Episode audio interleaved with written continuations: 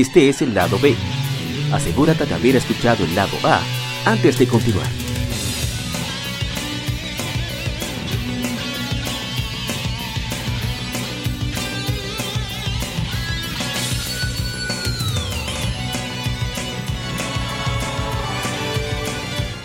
Mérides. Juegos y consolas de aniversario son comentados entre hechos y anécdotas.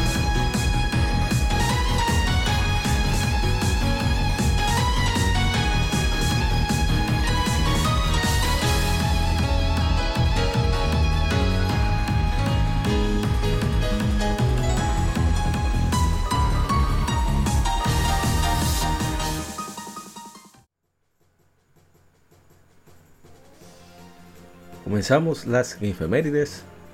El primero de ellos es un título que salió hace 11 años, llamado Glory of Heracles o Heracles. Es un RPG por turnos desarrollado por Paon y publicado por Nintendo para Nintendo 10. Es el sexto juego de la serie Glory of Heracles y fue revelado en el E3 de 2009 que este sería el primer título de la saga en salir de Japón.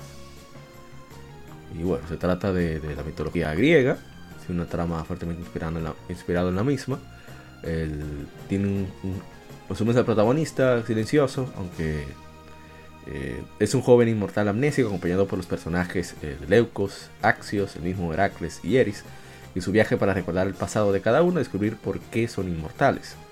Entonces conectan con figuras mitológicas, otras figuras mitológicas y con eventos históricos, bueno, mitológicos como aquí el, el asunto con Aquiles, Guerra de Troya y demás. Y bueno, es un RPG que es, digamos, mediocre. No es ni tan malo ni tan bueno. Pero es interesante debido a que el simple hecho de que sea de los pocos, de las pocas creaciones de, este mundo pop que tenga el nombre verdaderamente griego del que llamamos Hércules, llamamos Hércules, es, lo hace como, como resaltar un poquito en ese sentido. Sí, porque Hércules es el nombre de, latino, o sea, el nombre de los romanos. Pero bueno, eso es otra cosa. Luis Manuel Franjul, de Hyrule Historia, nos dice: Tengo como 10 años pensando jugarlo y nunca lo hago. Y mi hermano Gustavo Villavizar, Reiji, nos dice: Yo lo compré y nunca lo he avanzado. Es, es extraño, feísimo. No tenía idea de que habían 5 antes de ese. Y bueno, vamos a continuar con el próximo título. Yo lo probé un par de horas, pero Ustedes saben el problema de cuando uno andaba con DeLorean y demás. Sí, exacto. sí, sabemos el problema. que, había, eh, había mucho de dónde tomar. Y sobre todo en ese aparato el 10. Terrible. había demasiado de dónde tomar en los mares. lo sabe. Pero la gloria de Heracles sí es, regular, la gloria de Heracles. Eh, sí, sí, sí, sí no cosa. Sí, exacto. Eso en Nintendo 10 salieron juegos con buenas expectativas realmente. Muchos juegos con buenas expectativas. Eh, Gloria de Heracles es un juego que no es que tenga buenas, tan buenas expectativas, pero pero pero muchas compañías se, se, se la jugaron, por así decirlo. Muchas se la jugaron. Hay muchos juegos diferentes en, en 10, muchos juegos diferentes. Así es. Bueno, vámonos. ¿Usted va a decir algo, Lagar Sensor? No, no, no, puede continuar.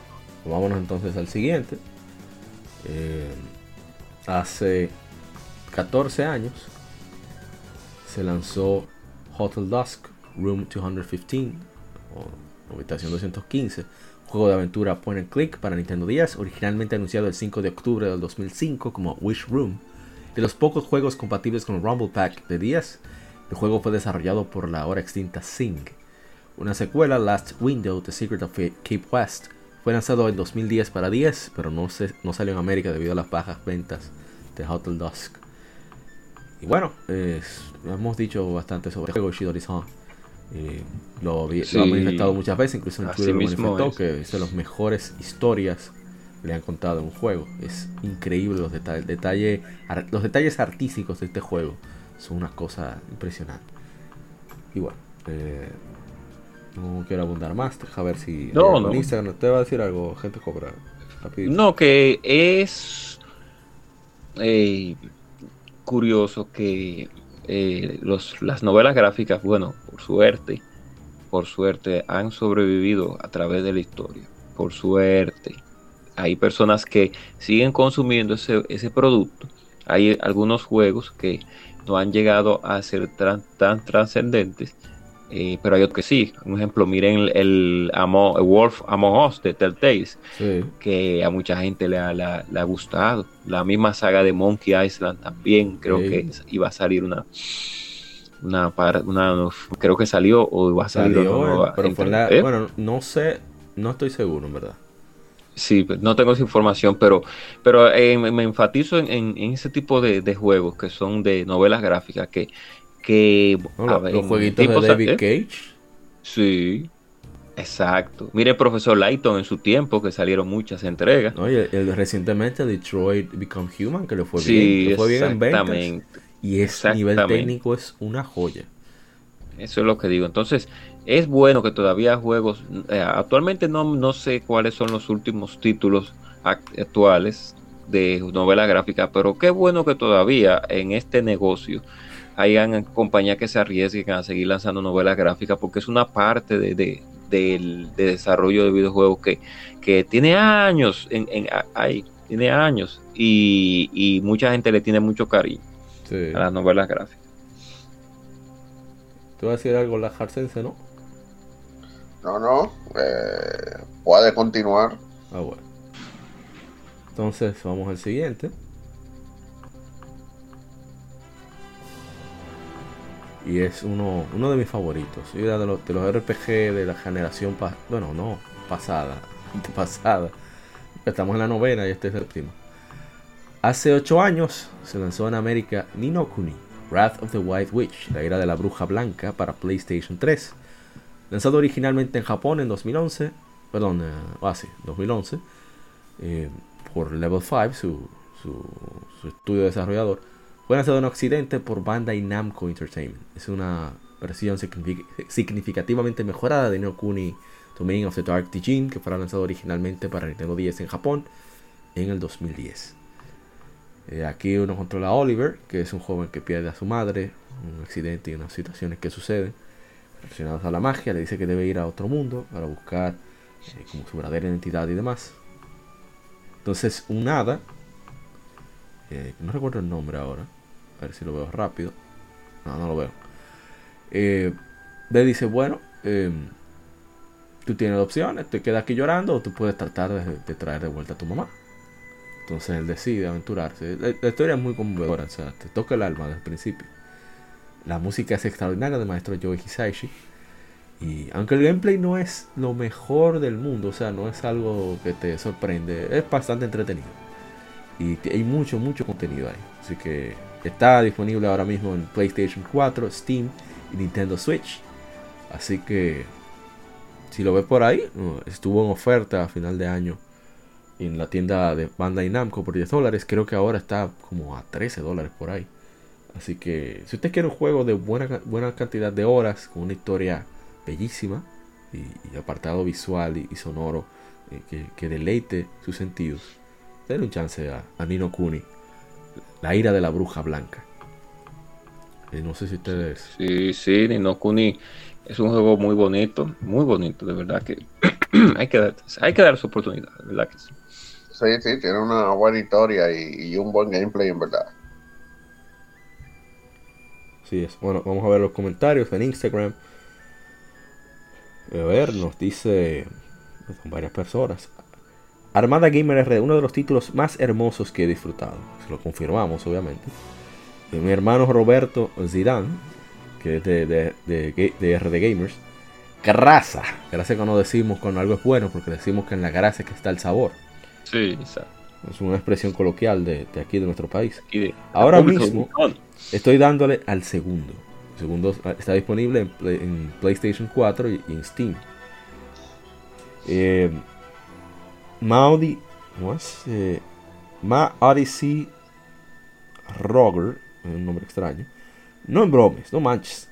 Este también me lo compré de oferta para el Switch, pero aún no he podido jugarlo porque actualización estoy jugando el Resident Evil 4 al llegar a la parte del castillo. Pero hablando de Nino Kuni me llamó mucho la atención todo el diseño de arte y que era un RPG. Imagínate, fue Studio Ghibli que se encargó del apartado visual en cuanto a diseño.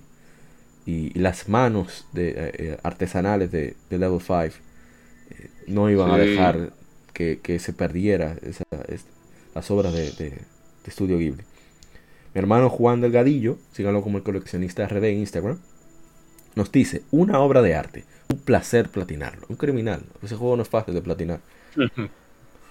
Imagínate tú. Gisqueya Gamer RD nos dice, excelente juego. Igual, esos fueron todos los comentarios, pero es de verdad una joya. No sé, quieran algo más que, agregar. No, no, no, puede seguir. Vámonos al siguiente. Vamos friando y comiendo, como dice. Y bueno, el siguiente título es un cambio de tono total, radical, 180, un giro de 180 grados. Hace. Me, está bien, bien apartado. Bueno, aquí está. Hace 10 años se lanzó Dead Space 2 survival horror, ciencia ficción en tercera persona, desarrollado por Visceral Games, salve Visceral Games, publicado por EA para Microsoft Windows, PlayStation 3 y Xbox 360. Sucede tres años después de los eventos del primer Dead Space. El juego sigue la lucha del protagonista Isaac Clarke contra un brote de necromorfos en Sprawl, una estación espacial alrededor de un pedazo de la luna más grande de Saturno, el Titan o Titán. Y bueno, eh, ustedes son los que sean lo que lo que juegan con, con todas las luces apagadas a la, medianoche y demás. Yo no le para un cobarde, placer, yo no le pongo la mano a eso, porque soy una gente cobarde. yo no voy a estar en esa lucha. Así que los, los micrófonos son suyos. Dele usted, maestro. No, no, 2 es un juego eh, dentro de lo que es el mundo del terror o del thriller es un juego realmente muy bueno. Creo que la 1 era más visceral en, ciertos aspectos. Eh, la 2 bajó un poco, pero eh, sigue siendo un juego bueno dentro del género. Así mismo es. De, Dead, Space marcó, un, momento, por así decirlo, en el catálogo de juegos de terror de muchos jugadores veníamos ya del formato de Resident Evil 4, o sea que ya era algo conocido, lo que tiene que ver con términos de gameplay. Y, nos contó una buena historia, claro que sí.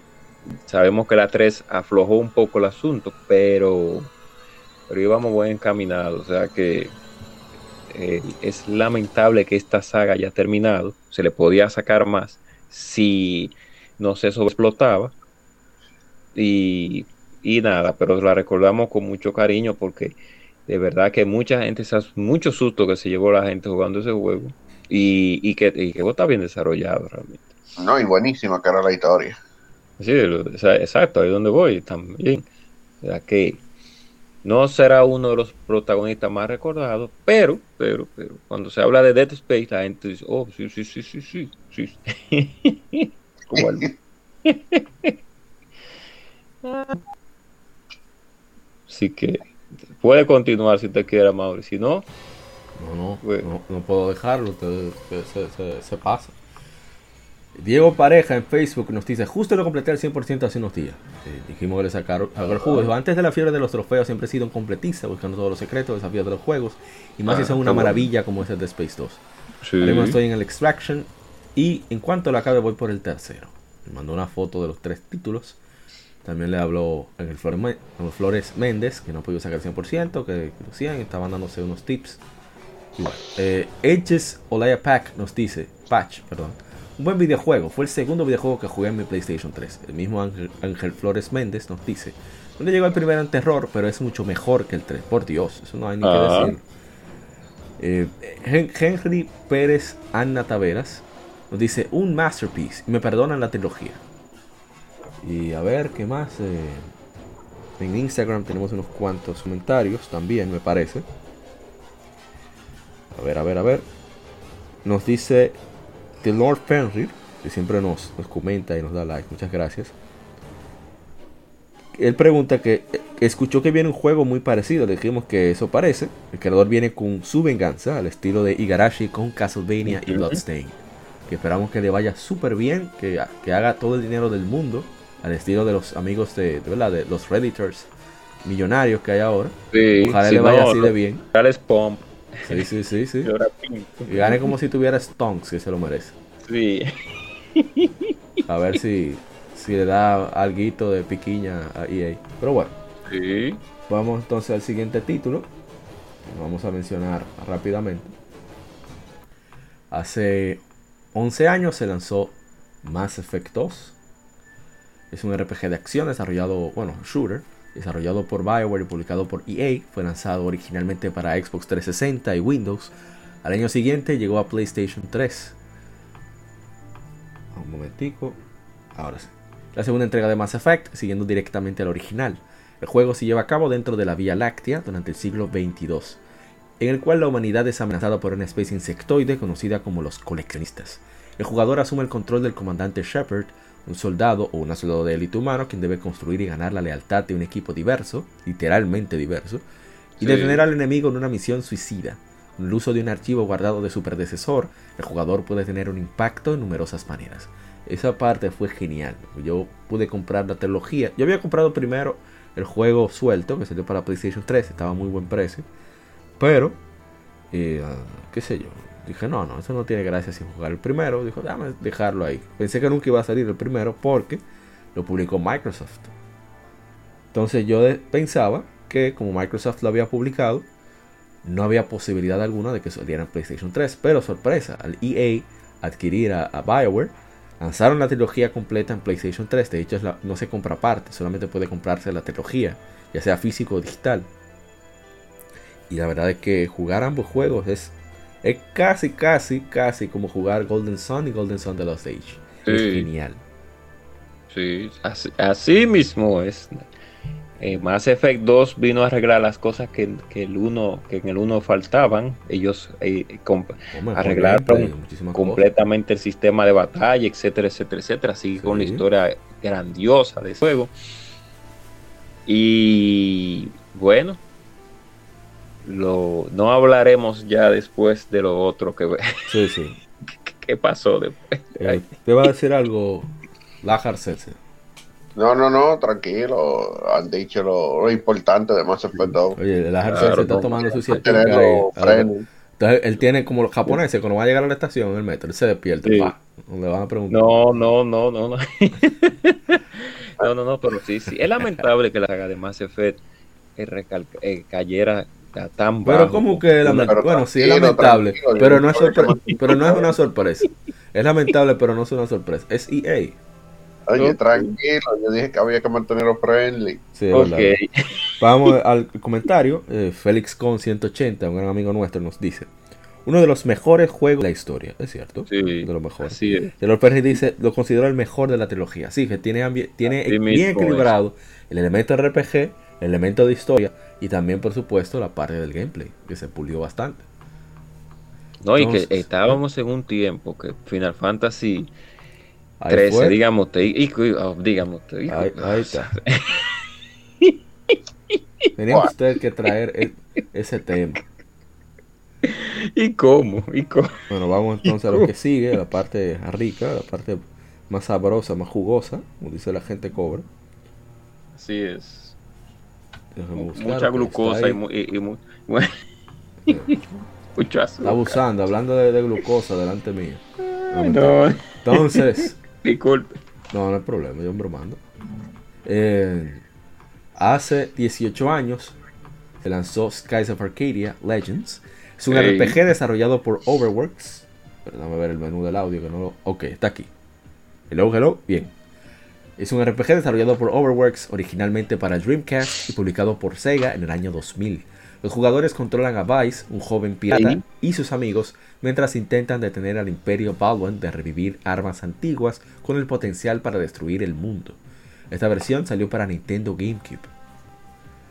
Y bueno, eh, tres años después del original de Dreamcast.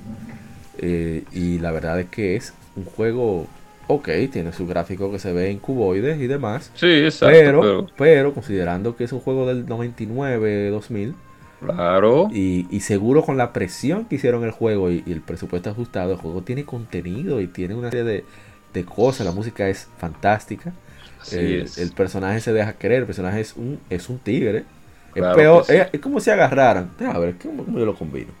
Muy es como si agarraran- Ah.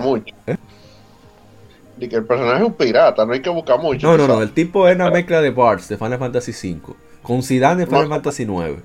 sí, Es una cosa so- terrible. No puede ver eh, eh, eh, alguien eh, eh, XX andando por ahí. Porque es que de una Un vez le elemento- tira. No, un, elemento femenino así. No, no puede. vez. Oh, Le da una cosa.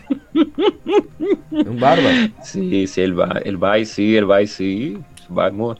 De verdad que sí. Eh, no sé si usted. Déjeme dar al maestro, maestro. Habla usted primero. Abre, Sensei. No, miren, Skies of Arcadia es un juego, un, un RPG tremendísimo de, de la era de, de Drinkas. De hecho, ahora yo puedo conseguirlo en Drinkas, pero probablemente debe andar por los 200, 300 dólares Bueno. eh, ese jueguito, porque ya de por sí él era de nicho. Y ahora ya esos juegos, ustedes saben cómo es. Sí, sí, sí. Lamentablemente. o, eh, realmente es un juego. Emma, mira, yo hasta me dio curiosidad y, y busqué. A ver, miren, como les dije, 180 dólares, ¿vale? Dios mío. Uh. Exacto. Y, y 275 dólares y, Ay, Dios y 200 y pico. Ese de este 180 está en una ganga, de- debería comprarlo. Entonces, no, realmente Vice eh, se piratilla eh, hace que el juego tenga un flow y, y una personalidad eh, muy interesante. Eh, además de que la premisa misma que tiene el juego eh, también es extremadamente interesante. Toda la batalla en el, en el aire, las ciudades en el aire y Hermoso, hermoso. Sí, sí, Medio juego es, a eh, veces. aún siendo en polígonos, eh, no como lo del Play 1, eh, Sí, exacto. Pero el Drinka tenía power, aunque todavía no estaba 100% explotado en esa época en la que salió. Exacto. Tiene razón. pero realmente tenía power. Si usted quiere jugar una versión un poco más estilizada, está la de GameCube, Sí. eh, que le puede dar para allá, pero eh, realmente eh, es un juego que hay que jugar. Es uno de esos de esos RPG nicho, realmente nicho por, por el Sí, tema en pero- salió. El hecho de ser RPG también lo ayuda. No, y que salió primero en el Dreamcast, que no fue tampoco una consola extremadamente vendida. Sí, lo sabemos. Todo. Y después en el GameCube, que tampoco, que tal Sí. Xbox le ganó. Exacto. Eh, y no, y que normalmente eh, hay que decirlo así. Bueno, eh, nosotros somos la gente de la oscuridad, o sea que yo no tengo que ver con eso. Oh, Eh, pero eh, no es que Nintendo se juegue mucho RPG fuera de Pokémon. ¿Cómo sí, fue? no, ¿Cómo osas? De nuevo, Dios maestro. mío. Que, que no es que Nintendo Pero se juegue Pokémon, mucho espérate. RPG fuera de Pokémon. Que yo iba a decir, pero Pokémon vende mucho. ¿Y cómo yo refuto eso?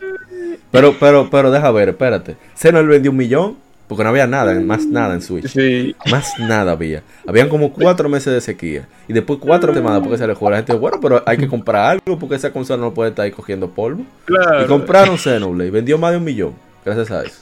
Continúe. Yatre, que ayuda. Oye, te lo ayuda muchísimo. Sí, sí. Entonces sí, eh, realmente ese es eh, un tema de y de hecho, sobre todo en GameCube, ellos empezaron en 64 con ese tema, pero en GameCube sobre todo fue donde el fandom de Nintendo se empezó a, a A nutrir. encapsular, solamente Sí. comprar juegos de Nintendo. Sí, sí. Y cuando me refiero a juegos de Nintendo, juegos que hay- sean published y developed by Nintendo. Bueno, la Telsoft vendió porque fue Nintendo que la publicó en Occidente. Si no, la Ujú. Symphony. Entonces, aquí empezó ese que realmente no entiendo el porqué de eso, pero bueno, eh, ellos sabrán. Eh, después se están quejando de que no hay juegos en su consola, pero entonces cuando salen no lo compran. Pero bueno, Exacto. entonces eh, es un tema. el yang. Eh, Continúa. Eso ha vuelto el juego extremadamente nicho. Pero la, lo que quería mencionar es que también la pueden buscar en GameCube. Probablemente esté un chin más barata que, que su contraparte eh, de Drinkas. Quizás. No estoy diciendo que sea así, pero quizás.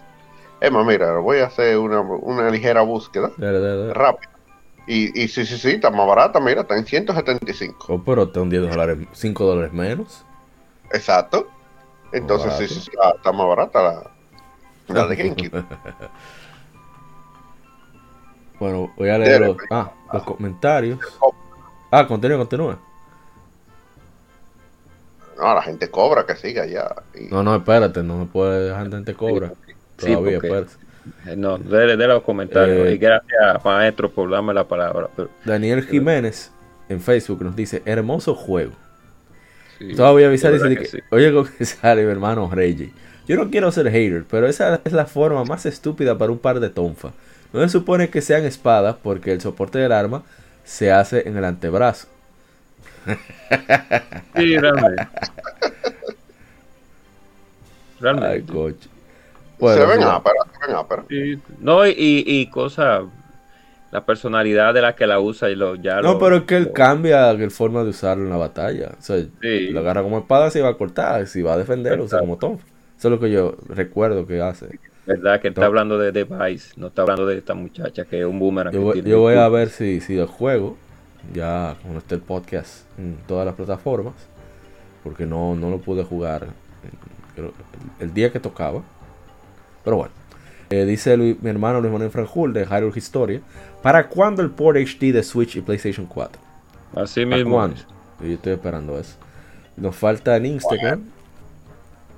Eso está difícil. Sí, sí. ya lo En Instagram dice mi hermano Multitolora, el juego necesita un remake sí o sí. Mi hermano Así mismo es. dice, mi No pero siendo honesto, yo creo que más fácil sale Mega Man X9 que un remake. Pues sí, así mismo hermano, dice mi hermano, mi, mi- mi hermano, mi, mi, mi compadre, Cristian Bueno. Dice también la grasa. Eh, Ahí es que uno se da cuenta de que estamos bien. Ese es nuestro trabajo, sacarle las canas a la gente. Sí, así mismo. es. Y bueno, eh, ahí están los comentarios. Dele para allá, gente. Cobre, no se preocupe, yo lo voy a cortar en el momento que sea Ok. preciso. Ah, sí, sí, de, póngame la musiquita.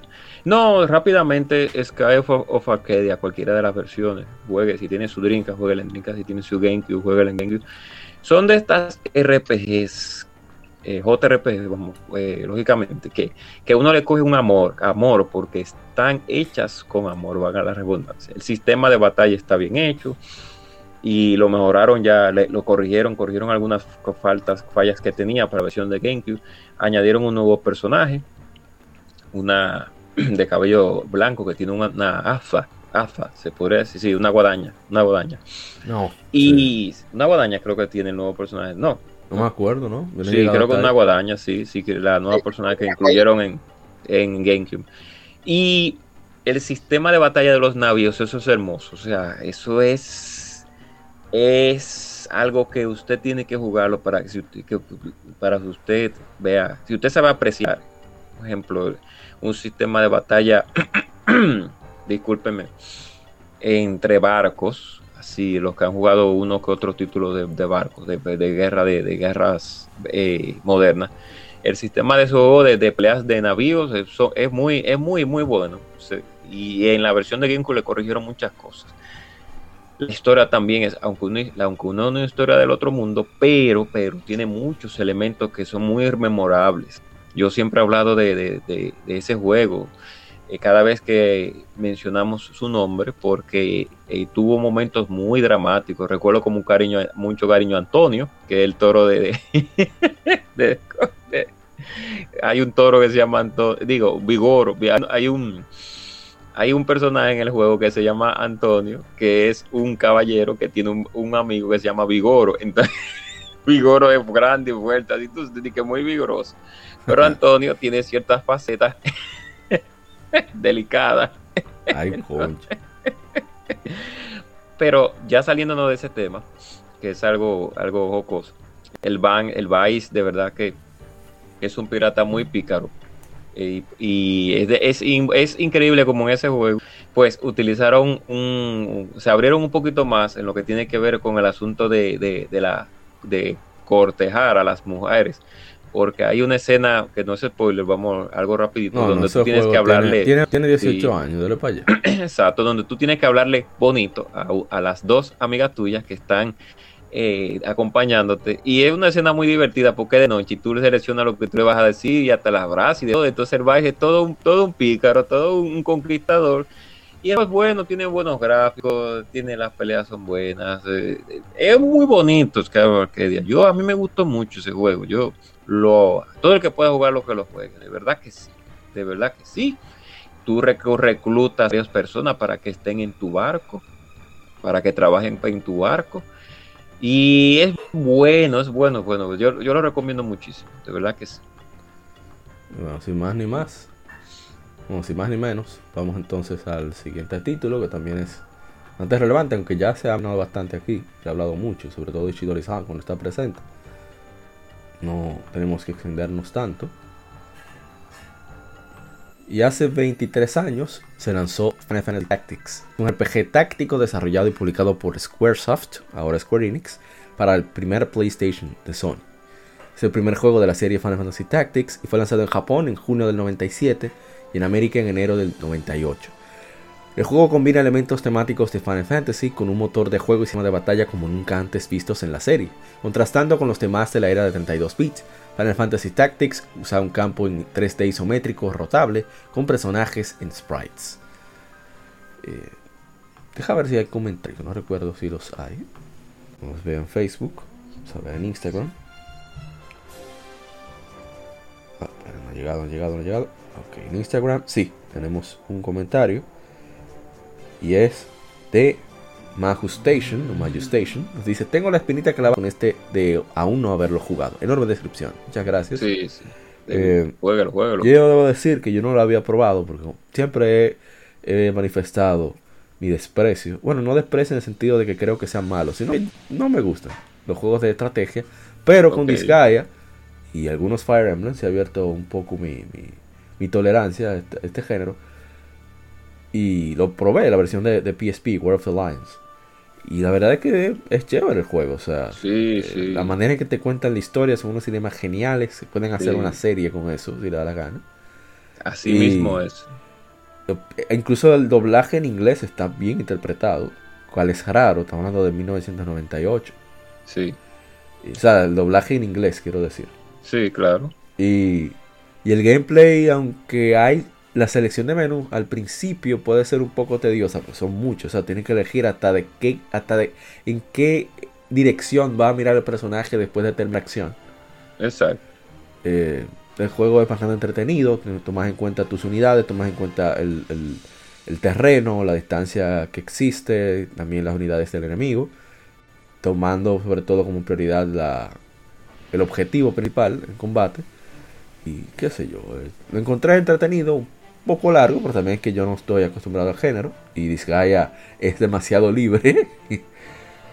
pero considerando que un juego de 98, eh, el gameplay está muy bien. Vuelvo y repito, dice alguien que no es muy fan del género, del subgénero de, de estrategia RPG.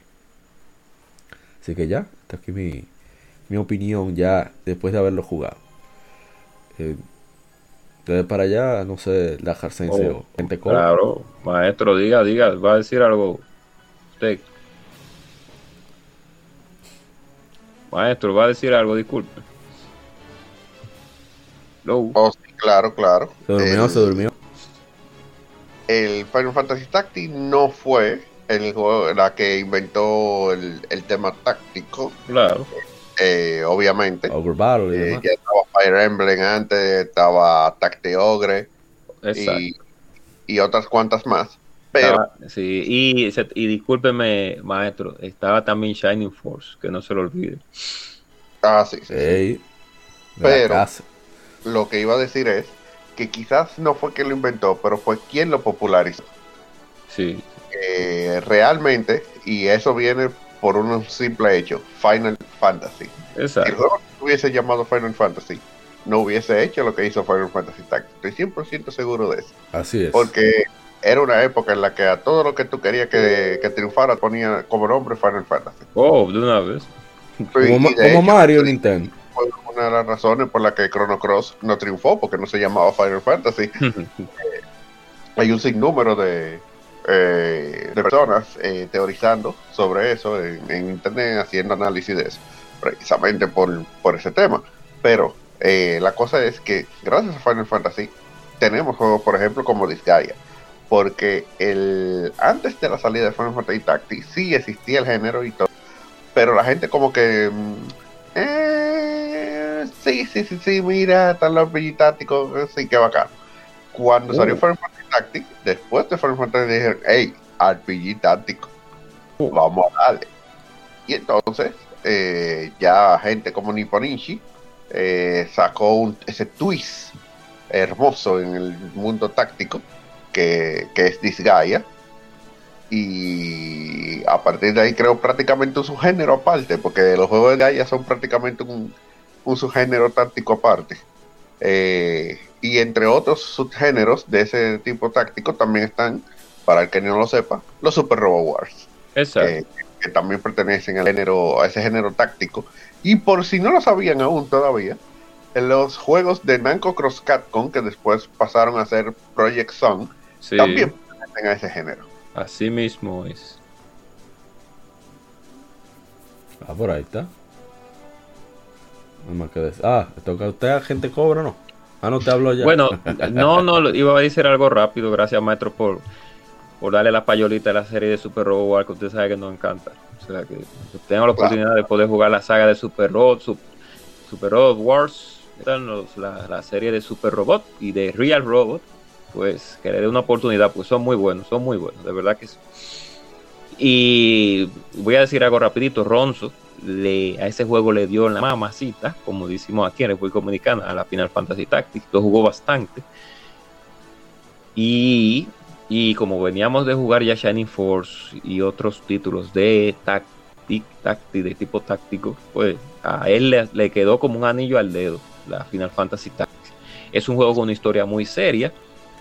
De, verdad que, como son pocos los juegos de Final bueno, poco no. Los juegos de Final Fantasy tienen historias serias, pero, pero, pero últimamente se han ido un poquito más mainstream, eh, porque antes de las, bueno, de, las 6 hacia atrás, bueno, no, eso depende, depende del, del, del, del, de, la, de pero esta, eh, hay algunas que son un poco mainstream en cierto eh, y Final Fantasy Tactics, pues vino con esa propuesta y se le habló muy bien, se habló muy bien del juego cuando salió, no sé, creo, y hay, aún así parece que el juego generó buenas ventas. Cuando hablo de buenas ventas, no es que superó a, a, sus, a sus contrapartes de juego de rol como tal, pero sigue tirando juegos de Final Fantasy Tactics, está la Tactics 2, está la, la, la, la Lion, que fue un, No, pero el Advanced, Tactics Advanced, ¿no? Exacto, la, Advance 1 y la Advance, Advance 2.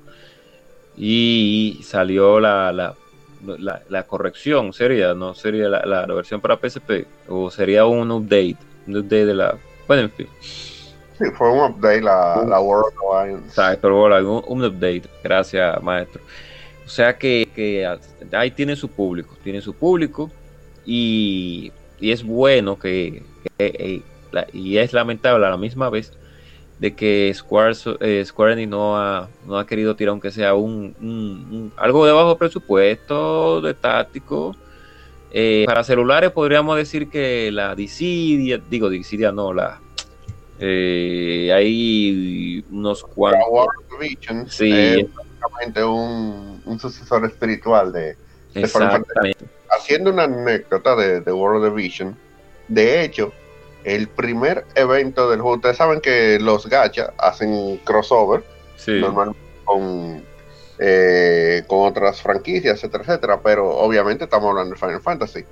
Y ¿saben cuál fue el primer crossover que, mm. hubo en, en, esa World Division? Pues Final Fantasy Tactics. En el reino de Ivalice, seguro, lo más seguro. Eh, no, no solamente eso, sino la primera, primera, primera, en que los dos personajes eh, cinco estrellas que te daban, eh, bueno, te daban no, tú por día tirar en tu lotería, eran Ranza, obviamente. El gran Ranza. Obvio, ¿verdad? Ranza. Y nada más y nada menos que el dios del trueno, Sith. Ah, tú. Landu. Orlando, papá Orlando. Que después que usted conseguía ese personaje ya no había forma ya de usted. Es como. eh, decimos Landu. Sí. Eh, él era el otro personaje. Y además de eso, daban a, a Gaff también. Ah, eh, no era, era cuatro estrellas Gaff, eh, pero ese era el, elenco de, los personajes de la Tactic que te daban. Luego, ya hubo otro evento en el que agregaron a Agrias. Obviamente, muy OP el personaje, en verdad. Y, y sí, o sea, es prácticamente el sucesor espiritual de, de Final Fantasy Tactics. Ah, pues. Bueno, pues, como nada, bueno, usted lo sabe, que desde que usted, desde que Orlando llegó a ese, a ese crew, ya este, donde Orlando estaba en ese equipo, ya la victoria estaba segura. Vamos al siguiente juego para cerrar las Orlando, Orlando es como el escudo de Gran Turismo. Cuando usted sacaba, compraba el escudo, ya, ya usted pasaba. Vamos al siguiente, siguiente juego, ya para cerrar las efemérides es uno bastante importante, por lo menos a nivel histórico. Hace 20 años se lanzó Fantasy Star Online, es un RPG online desarrollado por Sonic Team, publicado por Sega. En Japón fue lanzado en el año 2000, originalmente para el Sega Dreamcast. Fue el primer RPG online para consolas.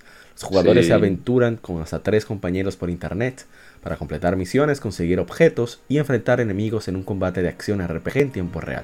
La historia no tiene relación a los juegos anteriores de la serie Fantasy Star. Ellos se inspiraron en juegos como Diablo, Ultima Online y EverQuest. Eh, ellos utilizaron Chuchu Rocket para experimentar cómo trabajar los servidores online. Y bueno, fueron, influenciaron a juegos multijugador eh, eh, acción RPG como Monster Hunter. Y ahora van por la parte 2. bueno, la, esta versión, la versión .2, salió en contenido expandido Salió en Dreamcast, salió en GameCube y en Xbox. Y luego, ya actualmente salió el Fantasy Star Online 2 en 2012. Ahora va otra versión que saldrá pronto con nuevos visuales y demás. Y el cual ya está disponible en América, por suerte, gracias a Microsoft, para Xbox y PC. Esperamos que salga la versión para, para PlayStation 4. Y creo que hay una versión para Switch, que no sé si la versión de Switch es nativa o, o vía la nube. Eso no estoy seguro. Pero bueno, Punto de que ya por lo menos está en Occidente. La parte 2. Y este juego fue muy significativo porque, como dije, inspiró a muchísimas otras series de acción RPG cooperativo, como Monster Hunter. Y, el universo ha continuado y, sus más recientes entregas son geniales. Oye, así que... Ah, y antes, antes de que hable la gente cobra o la Jarcense, es importante también porque este juego fue el que inspiró a, a Dani Peña, quien fuera el fundador de, de Gamer Tech Radio, a crear su primer podcast. Cuando podcasts eran prácticamente un mito. Él lo grababa en cassette y después lo transformaba digital. Lo publicaba online. Un, show online de radio de Fantasy Star. Oh. Y, y después de ahí evolucionó a Gamer Tech Radio. Así que es importante por, por ese hecho. Así que ya. Eh, no sé si ustedes quieren. O sea, digo para nosotros, como podcasters. Claro. ¿Alguien más quiere decir algo? Dele usted, maestro, dele usted. No, no, no. Fantasy Star Online es una escuelita. Eh, ese fue uno de esos juegos que rompió el Dreamcast. Y todo el mundo decía, pero ven acá. Eh, y el modem del Dreamcast es nada más para para ver páginas de internet y qué sé yo qué. Hasta que llegó Fantasy Star Online. Y fue práctica, no fue tampoco el primer MMO. No. Eso hay que tenerlo claro. O ya existían. No, por eso eh, los mencioné algunos. Eh, exacto. En, en PC existían, aunque también un poco rudimentarios. Si mal no recuerdo, era Ever pues. Ajá, es Diablo, Última Online. En, en, ese tiempo sí, sí, Diablo sí, y, y EverQuest, si mal no recuerdo, porque Ragnarok no había salido todavía. No, todavía. Eh, que, que Ragnarok fue que popularizó realmente los, MMO. Entre Ragnarok y, World of Warcraft es que tienen ese, sí, exacto. eh, ese mérito. Eh, pero Fantasy Star Online en una consola eh, realmente fue una cosa tremenda en, su época. Todo el que podía tener un internet más o menos decente y, y probar Fantasy Star Online, de verdad que, que debió haber sido algo sumamente impactante. Eh, yo, yo lo llegué a ver porque en uno de los clubes que yo iba a jugar de vez en cuando, eh, el dueño tenía un Drinkas con, con su modem y todo, y él tenía Fantasy Star Online. Y yo la llegué a ver un par de veces jugando online y, y eso. Y, créeme que para la fecha uno se quedaba como que, wow. Tiene que ser impresionante. Imagínense, unos muchachos que lo que más que estaban haciendo online era que jugaban con, con el MIRC Ajá. Y, que si Latin Chat y vaina así. Ya lo sabes. Una vaina Latin Chat, que TBT.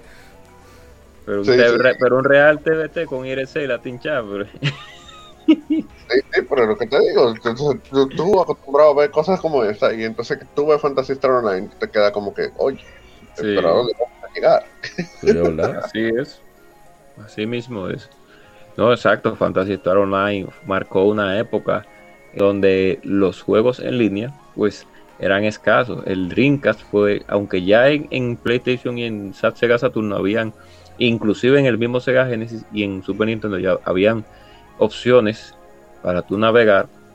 Eh, más claro en el Sega Saturno y en el PlayStation que en Super y en el Sega eh, en Genesis. Pero, pero, pero, pero, pero, quien llegó realmente a marcar las pautas para, para juegos en línea en consola fue el Sega Dreamcast. Con las, primero con la Quake 3 Arena, eh, eso fue uno de, los, uno de los pilares. También la misma Unreal Tournament eh, las, no, no me recuerdo, creo que las mismas 2K eh, también tenían opciones de jugar en línea. Sí, todos los de deportes. Sí, todos los de deportes. Y entonces cuando vino Fantasy Star Online, yo al, principio me sentí escéptico porque venía de jugar Fantasy Star Online 1, 2, y 3 y 4, que la que más me gustó fue la 4. La, Star. sí, Fin of the Millennium, End of the Millennium, que excelente RPG. Yo sabía que Ay, se me olvidó el nombre de ella, pero una de las principales de Fantasy Star original y el cuarto fue uno de los pilares también en, Skies of Arcadia. Oh, tú ves. Ryoko, Fantasy Star, Vamos a seguir hablando, a buscar cómo se llama la, la Ah, búscalo, búscalo. Fantasy Star 4 es excelente RPG. Como, es, es un RPG como tipo con una historia como un anime, pero es un excelente RPG. O sea, en esos tiempos donde estaba Final Fantasy 3 usted se pone a jugar Fantasy Star 4, el fin del milenio, mire, y usted va a quedar encantado, porque de verdad que es muy bueno ese RPG también, que es una, disculpen, una saga que no, no, para los pocos RPG que había en el Sega Genesis, pues, pues tiene su, su mérito. Pero Fantasy Star Online. Viejo, viejo Kodama se llama. Oh, ok. Entonces, gracias, Mauri. Eh, Fantasy Star Online vino a marcar una pauta en el servicio multijugador de ese tiempo de, Sega Dream, que es lo que tiene que ver también con RPS en línea. Pues, al principio, como vuelvo y digo, me sentí un poco escéptico porque el sistema de batalla ya no era oportuno, etcétera, etcétera, etcétera. Pero después de que yo jugué ese juego, ahí fue donde yo vi que de verdad que, valía la pena jugarlo, valía muchísimo la pena, porque tiene su propio, tiene su propia fórmula, y, es muy interesante lo que ellos quisieron hacer, a pesar de que eran, eran, eran unos tiempos, eran, eran tiempos que, que eran, eh, era, era muy joven, la, la, tecnología era muy joven. Entonces, a pesar de que los, los modems que habían, sabíamos que lo que en ese tiempo estaba el dial-up, o sea que ustedes escuchaban su sonido para usted conectarse, pero, pero, pero, pero excelente RPG tengo una anécdota, bueno, Amaury, tú sabes la anécdota que yo tenía un problema con una televisión en mi casa que se apagaba sola, la imagen se iba sola, entonces ese juego tú no le puedes dar a pausa porque es online. y una vez jugando yo con unos eh, jugando un juego largo eh, eh, con tres enemigos que parecen unos gorilas, se no se me ha apagado la, la imagen y yo le di estar creyendo como que el juego se iba a parar y entonces le di varios golpes a la televisión. ¿Tú, tú, usted, tú supiste, ¿no verdad? Ustedes supieron que cuando yo, la le volvió la imagen, ya yo estaba muerto ya en el piso, ya.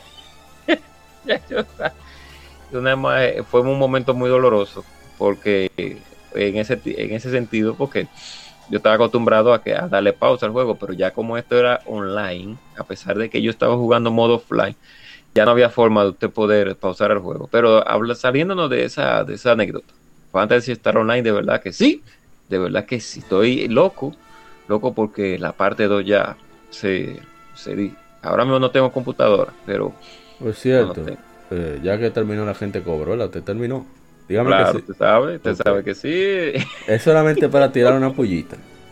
Eh, ri- la, la primera dama de los RPG, la maestra Rieko Kodama, hablando de que ella trabajó en los gráficos de, Altered Beast, por ejemplo, Sí, como dije, Fantasy Star 1, Fantasy Star 4, en, ¿qué más? En muchísimos juegos, ella participó en los, en los eh, Dragon también, eh, ¿qué más? En uh. muchísimos juegos. Alex Kidd en Enchanted Castle, Mystic Defender, Shadow Mm. Dancer, el primer Sonic the Hedgehog, en Sí, Sonic 2 Shadow también. Dancer. En fin, muchísimas cosas. Adivinen cuál es su mejor RPG. Su RP Mm. Perdón, su juego favorito. Final Mm. Fantasy 4. Oye, oye. Oh, oh, Rueden todos, su madre. oh. Está loco. Cecil, lo máximo. Carajo. Ya, eso era todo. Vamos a, a De terminar. las mejor, una de las mejores Final Fantasy jamás hechas. Es verdad. Una de las mejores. Vamos al, al tema de la semana ya que tenemos. Está así Claro. un, un infeméride descargado con mucho cariño, mucho veneno. Gracias a, a la gente cobra co- uni- uniendo fuerzas con la Hard Sense. Sí, Así que no se mueva. sí mismo.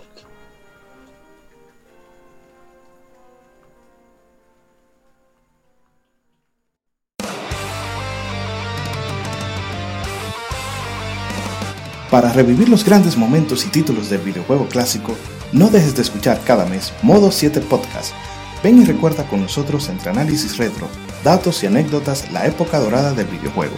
Sin micropagos ni pases de temporada, solo puro amor por el pixel y el polígono. Modo 7 Podcast, la retroaventura comienza ya.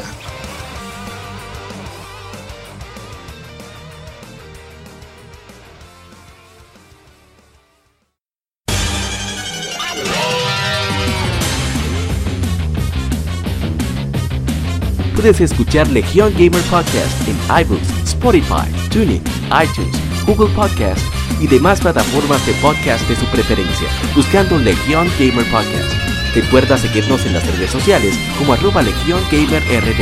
Visita nuestra página de Facebook para que seas parte de nuestros streams de las Gamefemérides, donde recordamos y jugamos algunos juegos de su aniversario.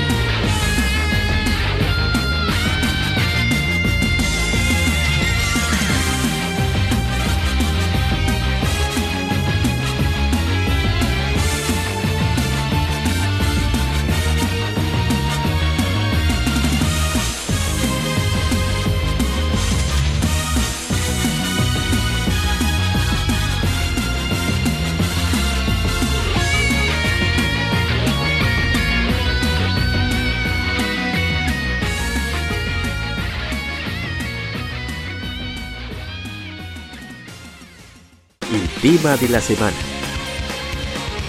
Un tópico o cuestión particular es debatido por la Legión.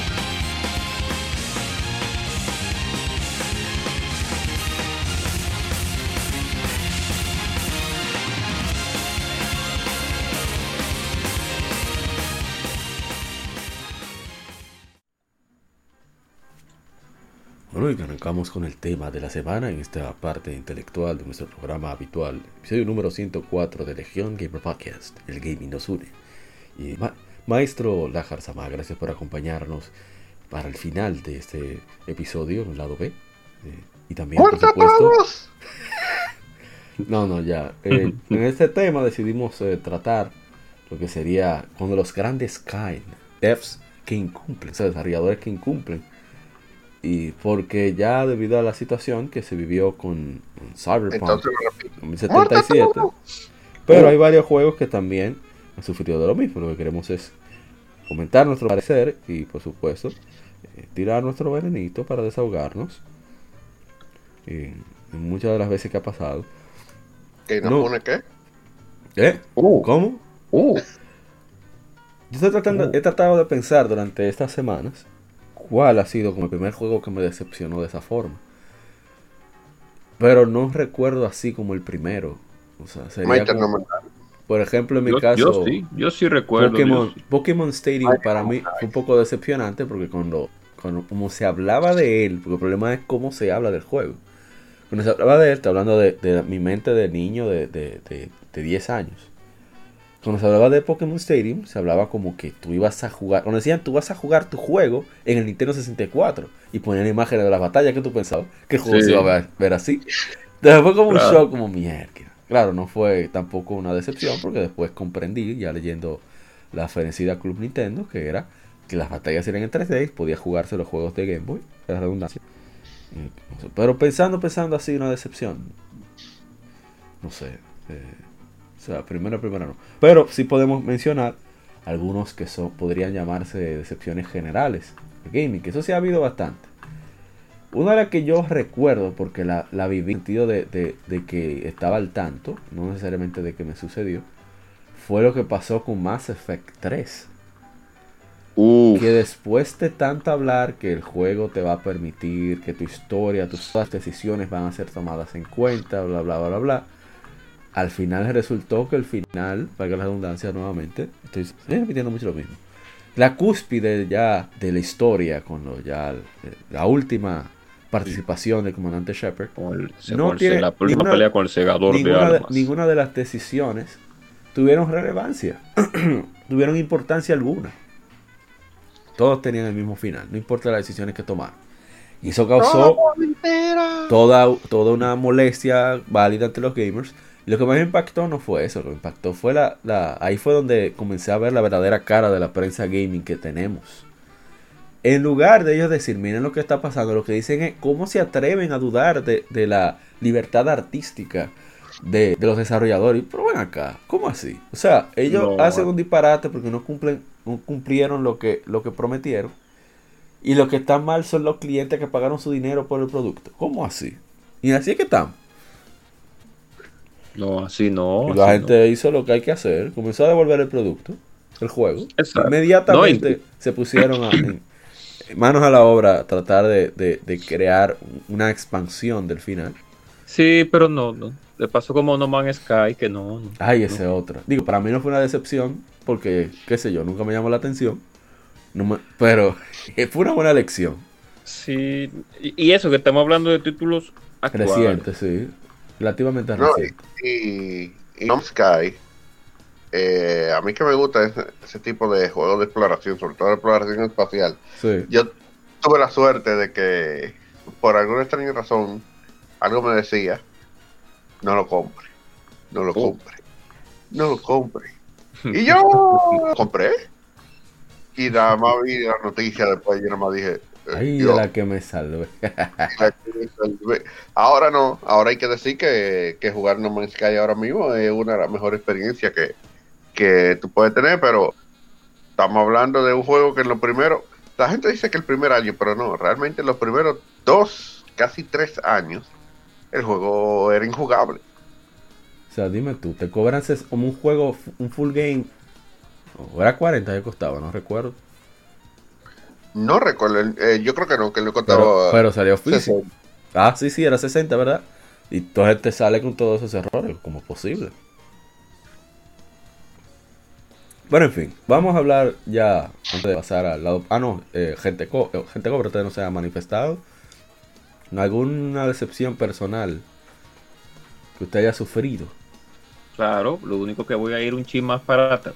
Dele, dele, se lee. Voy a ir un chin más para atrás. Nos vamos para. Déjeme, déjame buscar la ficha técnica de este juego, Dios mío. Y, mm, vamos a ver. Vamos a buscar. Deme un segundito. Eh, bien. Voy a hablar de dos. Voy a hablar de tres. Tres. tres. Dele, dele. Voy a hablar de tres. El primero, el primero. El primero. Venimos de.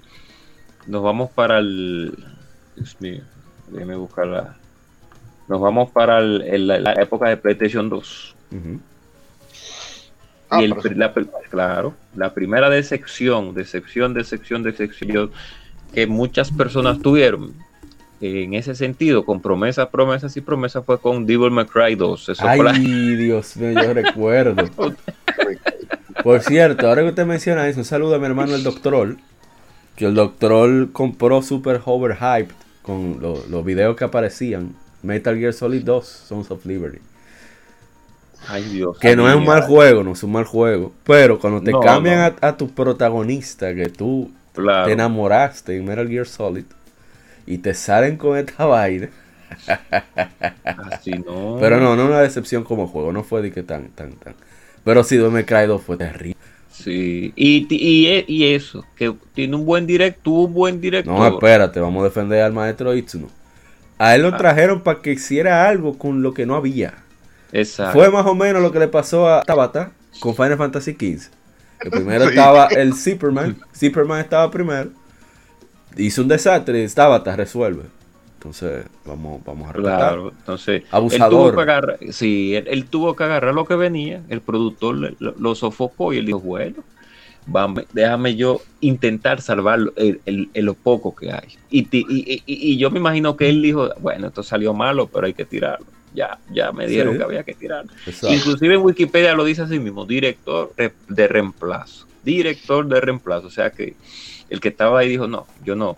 Pero sabemos que hizo uno, es una persona que cuando usted ve su, su, sus trabajos, usted dice, no, pero el tipo, no, el tipo sí. Pero para la Devil May Cry 2, pues parece que hubo, no, hubo un fallo. Hubo un, fallo. problema. Y ese fue ese juego, después de venir de la Devil May Cry, de, la primera, lógicamente, y venir con, con ese empuje, ese empuje de ese juego, y venir entonces con, con esta mediocridad Es de difícil. título. Me voy a ir más para atrás que ustedes, ya que ustedes mencionaron uno. Ah, ok, claro, de él. ¿Ustedes se acuerdan del famoso equipo de ID Software? ID Software todavía existe, pero que eran dos los grandes genios de ese juego.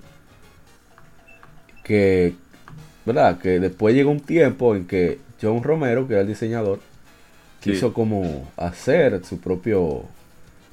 Su, su- quería ir a su, a su propio ritmo.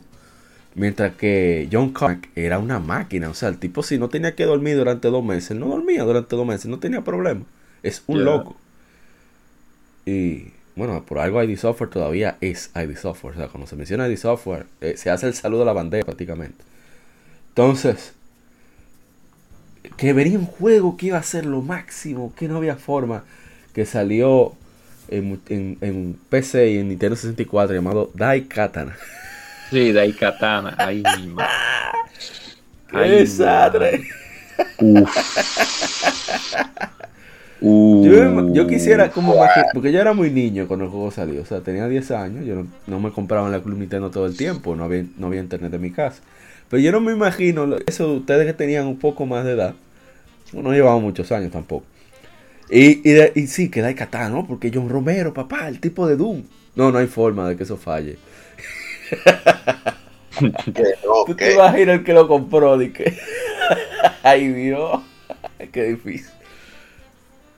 Por eso es que uno no puede llevarse Qué tanto mal le de va. Sí, sí. Pero claro, claro que sí. Pero claro que sí. Eh, Pasé, lo pasé. otro juego, un juego que mucha gente esperó. También, ustedes seguro lo recordarán muy, con mucho, que se le hizo un boom durísimo, que venía de la gente que hizo Eternal Darkness, que es de- Ah, equipo de, de tú- Silicon Knight. yo sé cuál es. Two, Two Human.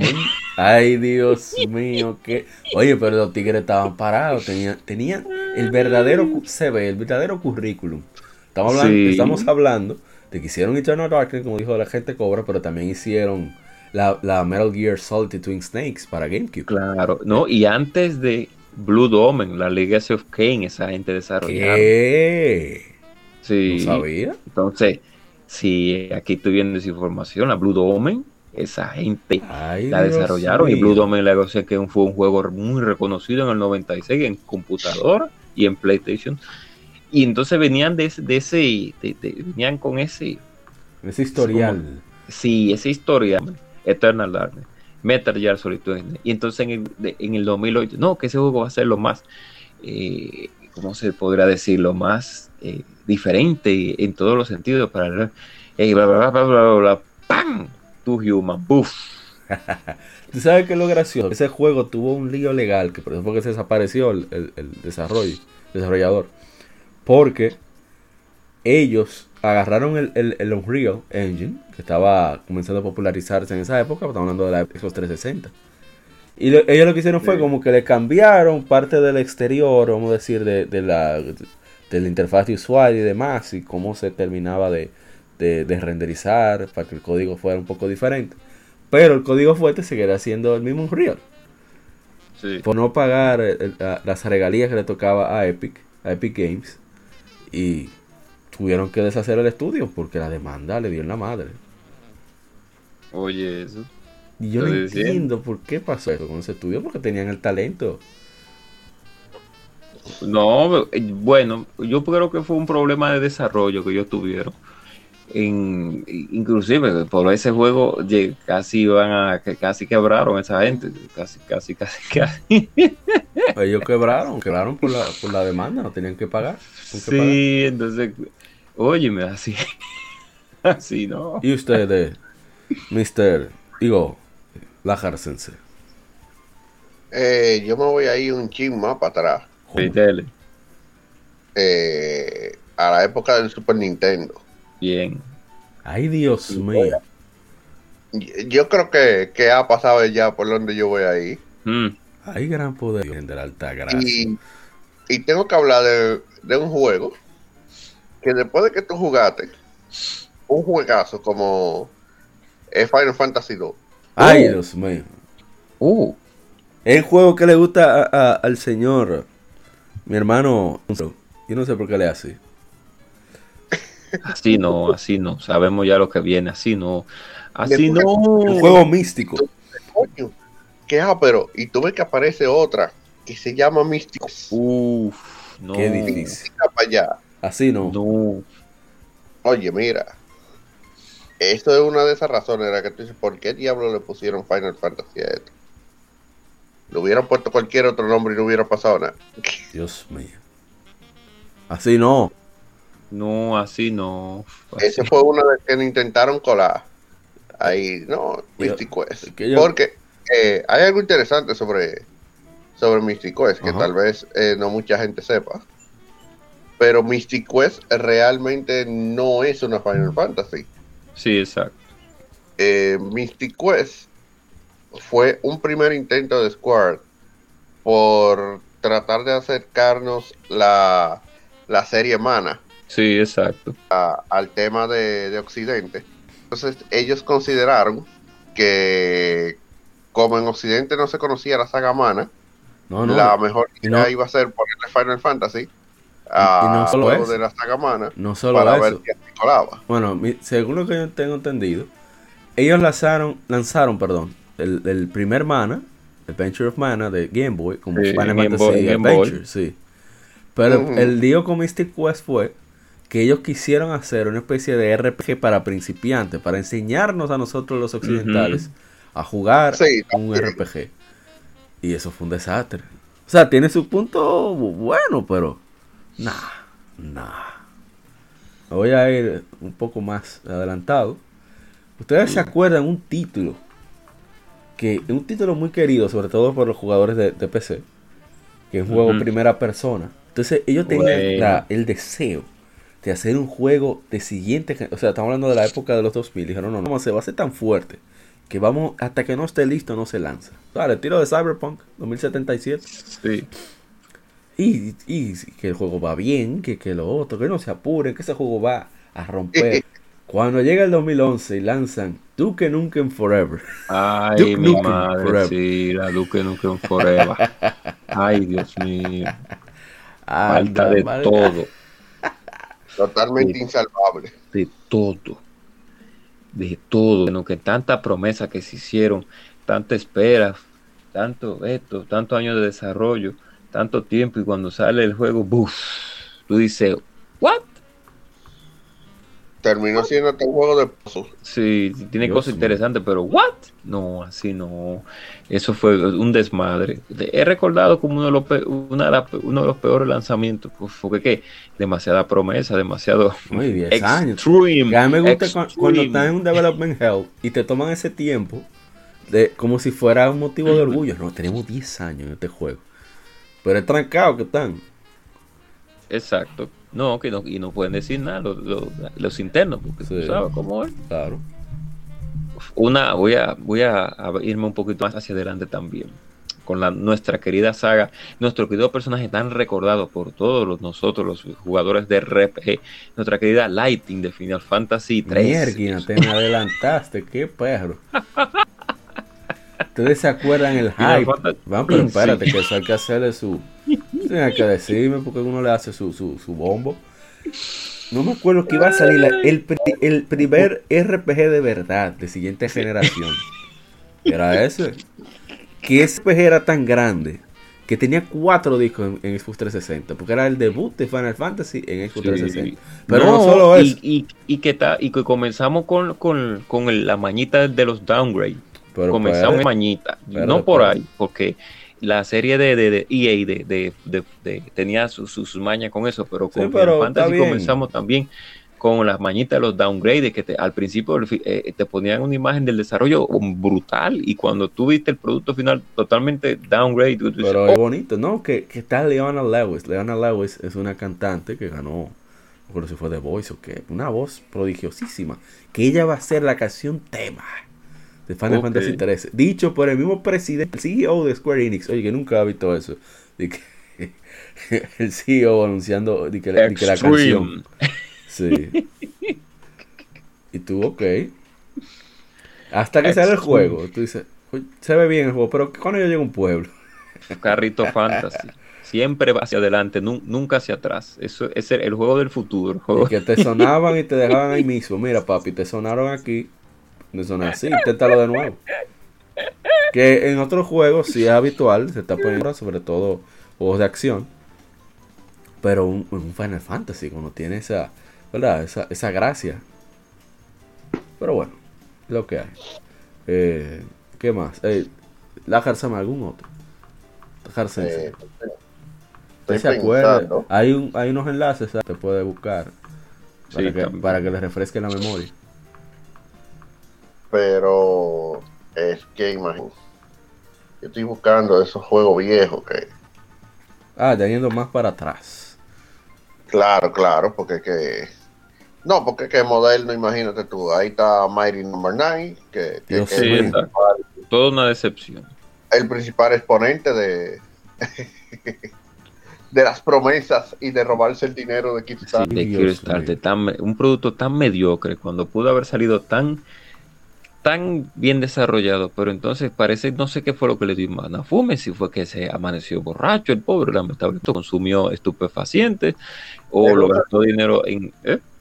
Él usó el dinero de, de Kickstarter para estupefacientes, probablemente. Sí, porque eh, se veía tan prometedor ese juego y entonces salió, al, el producto final fue tan mediocre que por eso muchas personas eh, dejaron de creer en muchos developers que comenzaron. Y el, y el Barbarazo pidió dinero para un, un sucesor espiritual de la, de la Mega Man Legend, que eso fue peor todavía después, sabiendo que, que, que- que tan mal producto que había. Y se lo dieron, ¿no? No, y cómo es imposible. Eso, No, yo iba a decir porque No, claro que no. Estoy buscando uno de los viejos también, pero no me, no me llegan a la mente. Voy a hablar también de uno muy famoso, un caso muy famoso, que se habló bastante, fue la Orden 1886. Mierda, pero está picante.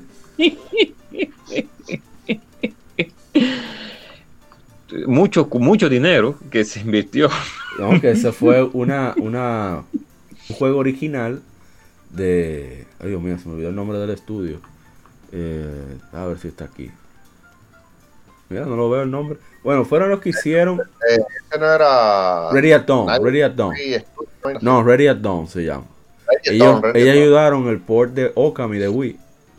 También ayu- ellos se encargaron de, de, de Daxter, del juego de Daxter de PSP. Igualmente las Toscar of War de PSP, o sea, tenían su, su pedigrí ellos. Sí, había un pedigrí. Entonces la gente estaba, ¿verdad? Con un hype, eh, ¿cómo se dice? Justi- justificado. Un juego justificado hasta que vieron el producto final. Porque yo me recuerdo que los primeros teasers que había, yo veía algo, nada nuevo. Decía, "Mm, ok, juego de primera persona, con elementos de, de sigilo, pero nada nuevo que yo dijera, wow, qué, qué diferencia, qué, qué, qué cosa, qué- algo, un producto nuevo. Ustedes supieron cuando llegó el producto final, uf, eh, repetitivo. No, que el problema es que vendieron el juego como un juego de acción intenso. Sí. O sea, el hype te daba esa idea y el juego tiene. eh, Es prácticamente novela gráfica con acción. Sí, exactamente. Que si lo hubiera vendido así, quizás no hubiera decepcionado tanto. Pero con ese pedigree que tiene ese estudio, la gente esperaba más. Ah, pero me toca a mí. Y no me di cuenta. Deja ver, ¿cuál elijo? ¿Tú sabes cuál fue una decepción? Pero, o sea, no está en ningún listado. Pero tiene su justificación. Star Ocean eh, Integrity and Faithlessness. Integridad y- Ay, sí. porque el Ay, juego es, es mucho más corto que todo, la mayoría de Star Ocean. Quizás nada más el 1 sea más corto. Sí. Pero tú- cuando tú haces el juego, porque la redundancia, y, y lo analizas, tú te das cuenta de que muchos de, de los elementos fueron cortados de raíz y no como por voluntad. Eso es algo que a mí me sorprende mucho de- del gaming, sobre todo en, en casos como este. Que como algo que es amado, tú puedes de cierta forma palpar la intención que hay detrás.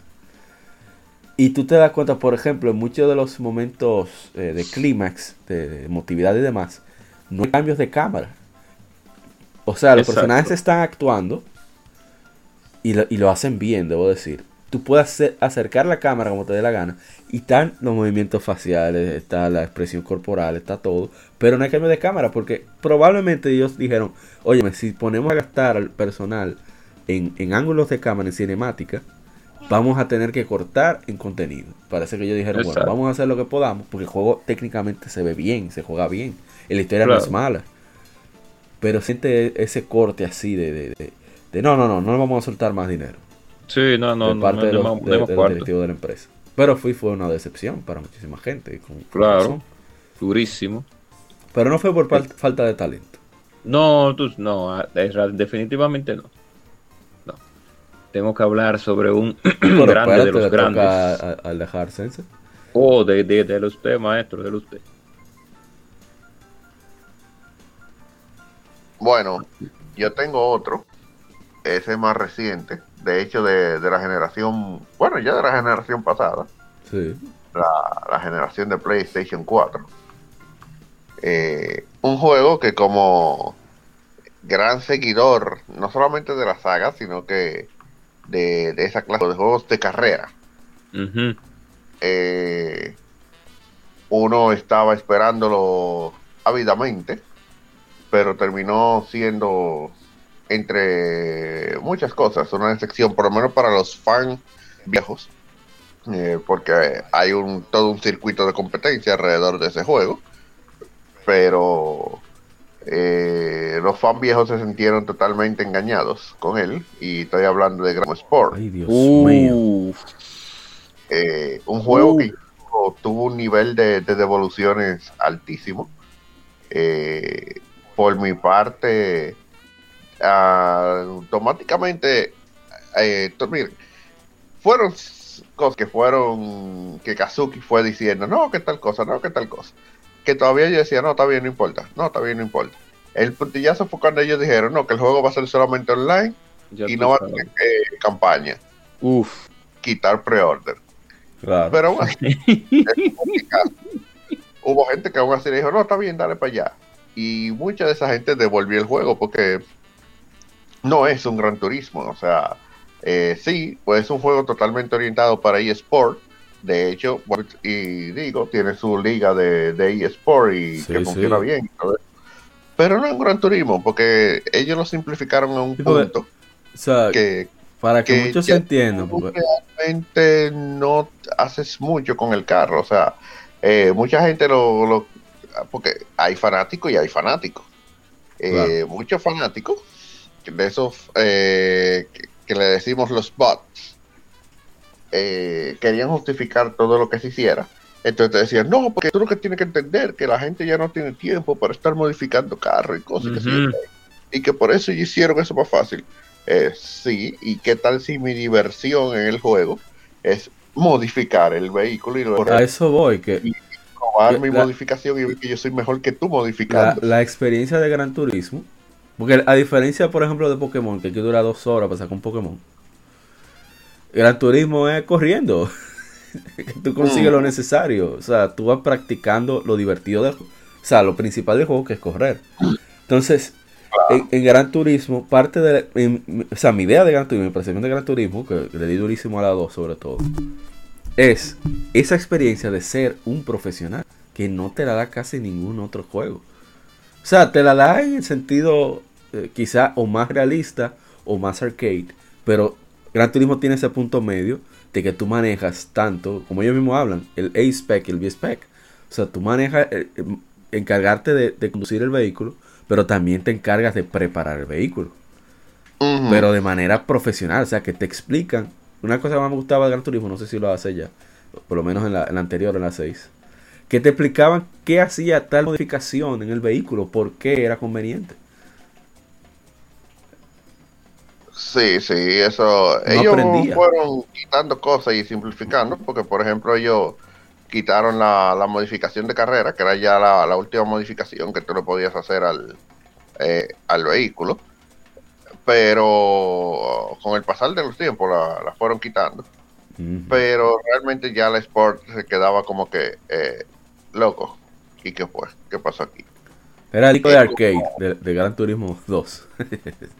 Sí, prácticamente. Entonces uno se queda como que, eh, no, así no, así no, porque hablamos. ya, no, Entonces, ya no era tu ahora- carro. Ahora vamos a ver qué va a pasar con, con Gran Turismo 7, eh, que por lo menos tiene un número, lo que significa que probablemente va a seguir la- los rieles de la, de la franquicia, porque también Gran Turismo Sport era una especie de spin-off, Sí, era un experimento. y terminó siendo totalmente un spin-off, aunque tuvieron que agregarle un modo historia, eh, un pseudo modo historia, porque la gente literalmente estaba quillada. Con razón, claro. Entonces, eh, esa para mí fue una de las grandes decepciones de, de la era de moderna de, de- de PlayStation 4. Por lo menos, para mí, bueno, fue tanta decepción que, eh, bueno, yo juego realmente donde sea, pero yo no era tan, tan, tan, tan fan de Forza y me pasé a Forza. Wow. La traición. oye. La traición, hermano. No, no, es que imagínate. Si yo quiero algo de arcade y vaina que decir que eso está Forza Horizon, Sí, exacto. Exacto. Eh, ¿Pero usted agente cobre? Oh, yo tengo que, siempre tengo que hablar de este título que a mí, eh, lamentablemente tengo que recordar, lo que es la Sonic de de la 2006. la- Ay, Dios, abusa. Pero yo le he dicho a usted, haga un preámbulo. ¿Por qué usted no hace preámbulo para preparar uno para el fuetazo? Usted viene tan y ya. Oye, la- las madres cuando van a tirar chancletazo, ellas dicen, mira muchacho el diatre, ya tú sabes que te van a tirar. O, o, o tú ves que, que, ama- que amagan primero para ir midiendo. Pero no, usted lo tira de una vez, ¿no? La Sonic Mierda. Goose, Oye, Goose. yo, yo me tuve que sentar, yo estaba parado. coño, no, yo- sí, no. eh, y No. se- habló muchísimo de eso, ¿no? Que va a tener un engine que No, se va a permitir que se va, ir de día se y de va a- noche. A, a- a- ¿cómo se dice? A, a grabar con cada escenario, se va a hacer a mano. No, mira, Sonic 2006, la porquería esa, ellos te la, te la vendían como la Sonic Adventure 3. Sí. Oye, yo, Recuerdo yo te, a- ahora eh, recuerdo en un hype con el teatro, con ese juego. Suerte que yo no tenía, suerte que yo no tenía dinero para comprar esos aparatos, porque hubiera caído. Hmm. No, es- eh, había un hype eh, poderosísimo Se en el veía duro, en verdad. tema de, de, de Sonic the Hedgehog. Y, y te digo, ellos decían, no, que será la próxima Sonic Capture y vaina, y que sí, ok, que sé cuánto. Yo, por suerte, eh, yo la compré, la jugué como cinco minutos, porque automáticamente me dio un bug eh, de cámara. Uf. Y tú, tú- tú supiste Uf. Yo agarré, la puse en su carátula. y, y cuando eso yo jugaba Yugi aquí en, en una placita aquí en Santo Domingo Este, en la carretera Mella. Dije, ¿quién me la compra? Me la cambia por carta. Y vino Juana, que parece que también tenía el hype. ¡Ey, pero mira, yo quiero esta vaina! Que que... Ah, sí, sí, sí, toma, Tenga toma, toma. juego. Y salí de ella, por suerte. Lo siento, el que se la cambié, no recuerdo quién fue, lo siento. Pero eh, alguien más tenía que sufrirla, no yo. Sí, definitivamente. Bien hecho, ¿no? Eso es así. La supervivencia del más apto. No, no, no, no. No, pero. Ahora, podía. yo voy a irme con, con uno mainstream que a mí no me sorprendió. Eh, ¿Sabes que Ubisoft ha encontrado la fórmula engañar a la hardcore y de, no sé si la palabra es engañar, de engatusar al, main- al, al- al- al mainstream? Así mismo es. Tú, tú ves que los juegos de, de Ubisoft todito- todos se parecen visualmente Sí. y to- todos tienen, a veces son una franquicia que le hace control se control al estilo de FIFA. Y la gente lo compra. Y no lo compra, no, compra mucho. Entonces hubo un juego que se veía bastante bien, pero como era Ubisoft, o sea, era nosotros, nosotros tres que estamos aquí, y los miembros de modo 7, y la gente de Retroact, dijimos, "Mm, no sé, algo, algo me huele extraño. Y entonces en ese, algo sí, sí, entonces en ese 3 de 2012, ese juego se veía impresionante. Yo, no, yo tenía Pero un claro, era- durísimo era- con era- ese juego. Claro, era un CGI. Imagínate tú, que tú hackeabas todo lo que era electrónico. Eso Sí. era una cosa increíble. Y el tipo se veía, oye, el tipo se veía de PlayStation 5. y tú, pero Dios mío, el PlayStation, Sí. el PlayStation 4 va a explotar con ese juego, no va a poder. con efectos de luces, eh, de Pe- lloviendo. perros guardianes, eh, un, sistema, un sistema de, que de hackeo de que, eh, activo, así que Yo tú te voy a decir la y- verdad, el personaje principal se ve bacano. Sí, claro, claro que sí. Sí. El- el- ah, utilizando el sistema de hackeo ¿Qué para cámara? ¿Qué los celulares? sí. Duro. Una Pero- vaina bacana. Pero Sí. cuando ese juego salió, la gente vio ya Uf. cómo se veía de verdad. Mío. Bueno, el, el- el- la- el segundo juego no se recuperó y salió el segundo Sí, juego ese bastante sí, bueno. el segundo sí, pero el Pero primero. la uf, gente no lo compró y dijo, no, tú eres loco, yo no, me van a engañar dos veces. No, es que, es que perro avisa, me- me- guerra avisando mata soldados. Ya tú, Sí. si me lo hiciste la primera vez, la, la segunda. A mí sí me yo. dio risa, mucha gente que lo probaba. Yo, pero es que ustedes tienen un loco, no es Ubisoft. Ubisoft hay que esperar después que salga para tú ver cómo es que el juego viene en realidad. Tu real downgrade, tu real falta de, de, de, de contenido, tu real bug. Así, ah, es otra cosa. Tú vas a ver tester de pago, así no. con los perros, los perros eh, eh, brecheros, los perros, Sí, el nombre, verdad, es el nombre, dominicano, perro, bre- perro brechero. brechero. bueno, vamos, Eso es como Assassin's Creed que andan por ahí, pero Sí. vamos a dejar eso por una parte 2. Bueno, a menos que usted lo quiera mencionar, es su turno, por cierto. no, no, no, eso hay que Assassin's Creed es una saga que hay que hablar de ella aparte, porque es que imagínate tú. No, pero vamos a. Hay, a- hay juegos buenos, pero hay Bueno. juegos malos. Para mí Assassin's Creed debió terminar en la trilogía de Ezio Estoy de acuerdo.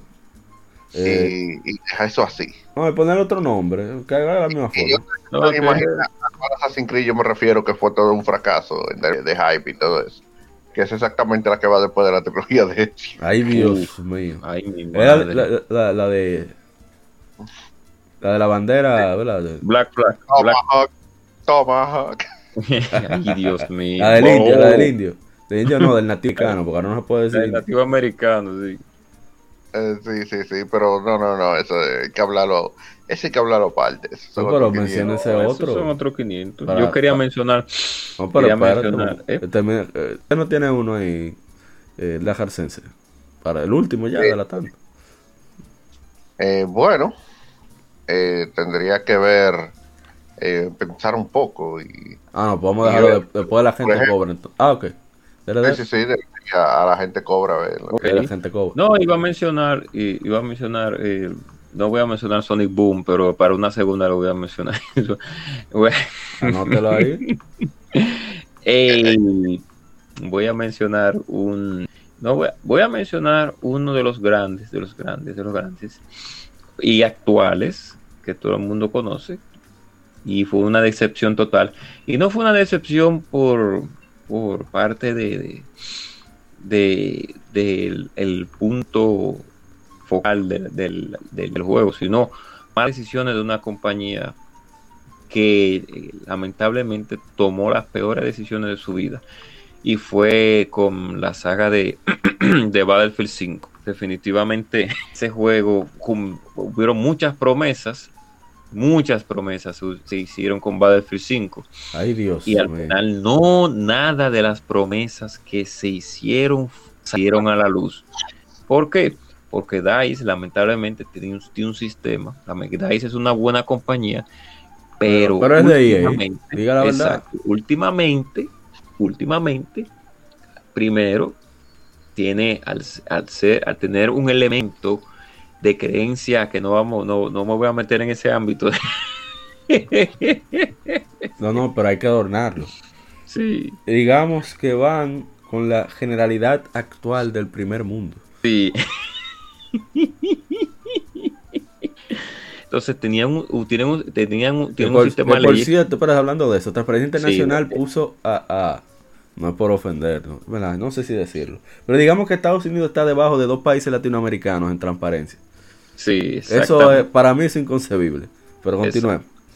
Entonces, con ese sistema más, un sistema, no lo veo tan mal, el de las vacaciones personales de cada quien, pero son ocho meses y seis meses que le dan de vacaciones a desarrolladores. ¿cómo, cómo, cómo es posible que ustedes dejen un juego morir de esa manera? ah, no me voy de vacaciones. No, deja dos gatos ahí dándole soporte a ese juego nada de lo que prometieron esa gente se cumplió con ese juego. No, estoy hablando de, que de incluir mujeres, de, que, de que en la Segunda Mundial. No, esto es lo de menos. Eso fue un, un, asunto de, guerra, guerra, avisada no mata soldada, como usted dijo ahorita. Ellos quisieron seguir con su cosa, con su, ¿verdad? Con su línea artística.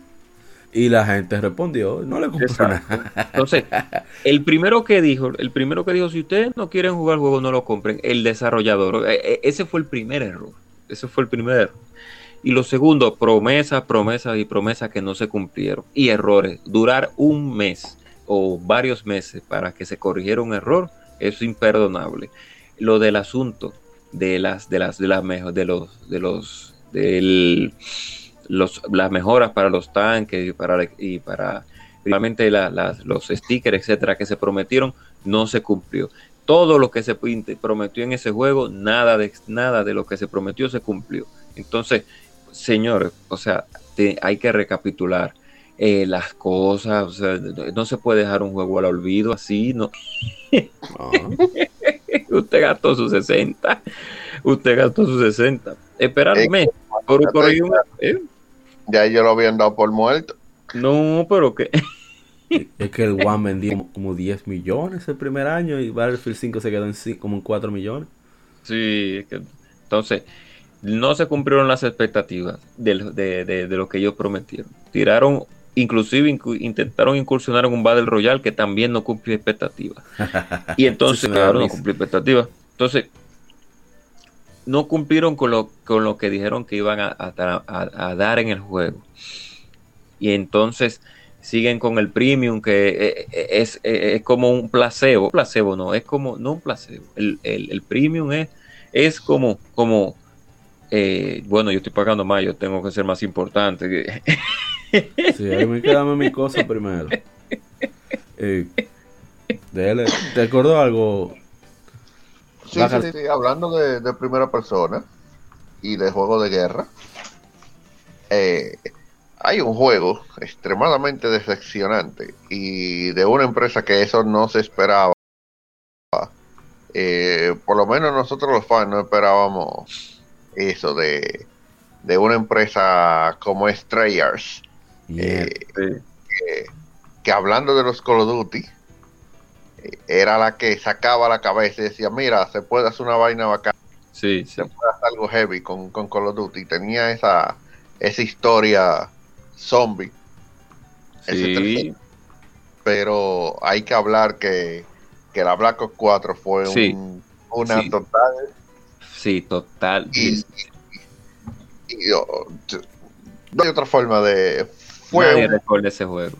Ay, miren, eh, ustedes tomen en cuenta lo que acaba de decir la gente sobre Battlefield 5 y elévenlo a la décima potencia. Ay, Dios mío. Sí es cierto que Treyarch nunca le dijo a la gente no compren nuestro juego, no hagan esto, no hagan aquello, pero el nivel de promesas y promesas y promesas que, que se hicieron en y que nunca se cumplieron a- al punto de que el juego, eh, miren, el desastre fue tan grande que ellos tuvieron que adelantar la salida de la próxima Call of Duty y con el desarrollo de los DLC de, de esa Black Ops. O sea, faltaron DLC por sacar de esa Black Ops. Porque literalmente nadie estaba comprando ni jugando Black Ops. De lo mala, de lo estúpidamente mala que fue. E eso incluso afectó a la, a la historia zombie. Eh, porque le dieron un final abrupto que todo el mundo se quedó como que... ¿What? Qué difícil. Y no, incluso los mismos desarrolladores lo, luego hablaron de que hubo problemas internos en la, en la empresa y etcétera, etcétera. Y el tema de Activision. Y, y nada, o sea, una total, total, pero total decepción la, la Black Ops 4. eh, que mi madre. Por suerte a mí me pasó ahí, como dijeron ahorita, yo no tenía cuarto y yo no me la pude comprar eh, de salida, pero coño, qué bueno que, que, que no lo hice porque eh, yo normalmente por el tema de precisamente zombie cuando yo la compro yo compro el, el pass eh, para tener todo- todos los DLC desde que salgan o sea que no hubieran sido 60 hubieran sido como 80 dólares y Ya lo 80 sabes. dólares el caño Sí, son, Ya lo son de. Bueno, voy a cerrar porque Nintendo no se va a ir en blanco. No, señor. Oh. No en este podcast. Uh, uh. Hay una franquicia que cuando se anunció que saldría pa- para una portátil doble pantalla, todo el mundo estaba en hype, porque sería la primera de la franquicia portátil, número uno, número dos. eh, eran los mismos desarrolladores, o sea, hablamos del mismo estudio, no necesariamente las mismas personas. Y tercero, eh, se veía bastante bien. Porque es que, que fue de los pocos de su género, el Nintendo 64, cambió un poco su género al llegar a, a la consola Wii. Se volvió más plataformas, más, tra- más, más Mario tradicional que otra cosa. Pero Uh. Paper Mario siempre ha sido una franquicia muy querida. muy- muy- pero cuando salió ese juego en 3DS, que era de que con unos stickers que se decidían Ay, mi madre. el stats. Y no había, y todos los benditos compañeros, todos los benditos compañeros eran los cabezones esos de los honguitos, los toads.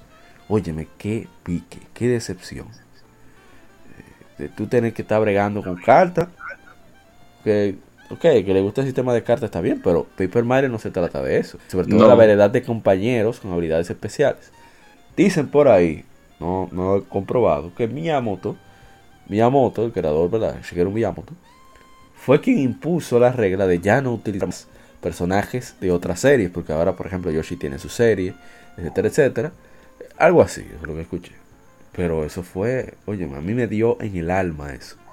Porque ese, como yo sé que Golden Sun no va a volver, ese era el RPG de Nintendo que me quedaba. Me lo quitaron. Me lo quitaron. Esos perros. Pero nada, para adelante. ¿Qué se va a hacer? No, casi no. No. Hay que hablar hay que hacer otro hablando de las franquicias tops que nunca volverán Ey, soporto. Vamos, vamos a anotarlo por ahí. Bueno, vamos a dejarlo hasta aquí porque ya está bueno. Tenemos eh, tres cuartos de, de- de hora. Más que suficiente para ese tema. Y vamos a dejar un- algo para la segunda parte. Sí, un, un, un part 2 Sí. con más veneno y con más odio. Con más amor. sí. Como dicen en Hawaii 5-0 de nuevo. Lo, un odio, lo odio con todo mi cariño. Sí. Pues sí. eh. Bueno, la Jarsense, muchas gracias por acompañarnos. Eh, despida.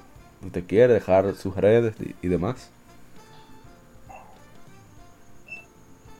No, claro, eh, pueden pasar por las redes de Retro At Entertainment que los estaremos esperando con contenido interesante sobre Sí, así es. el gaming Todo, del todo. mundo de los cómics, cultura pop en general. frikis, sí, todos Sí, los es.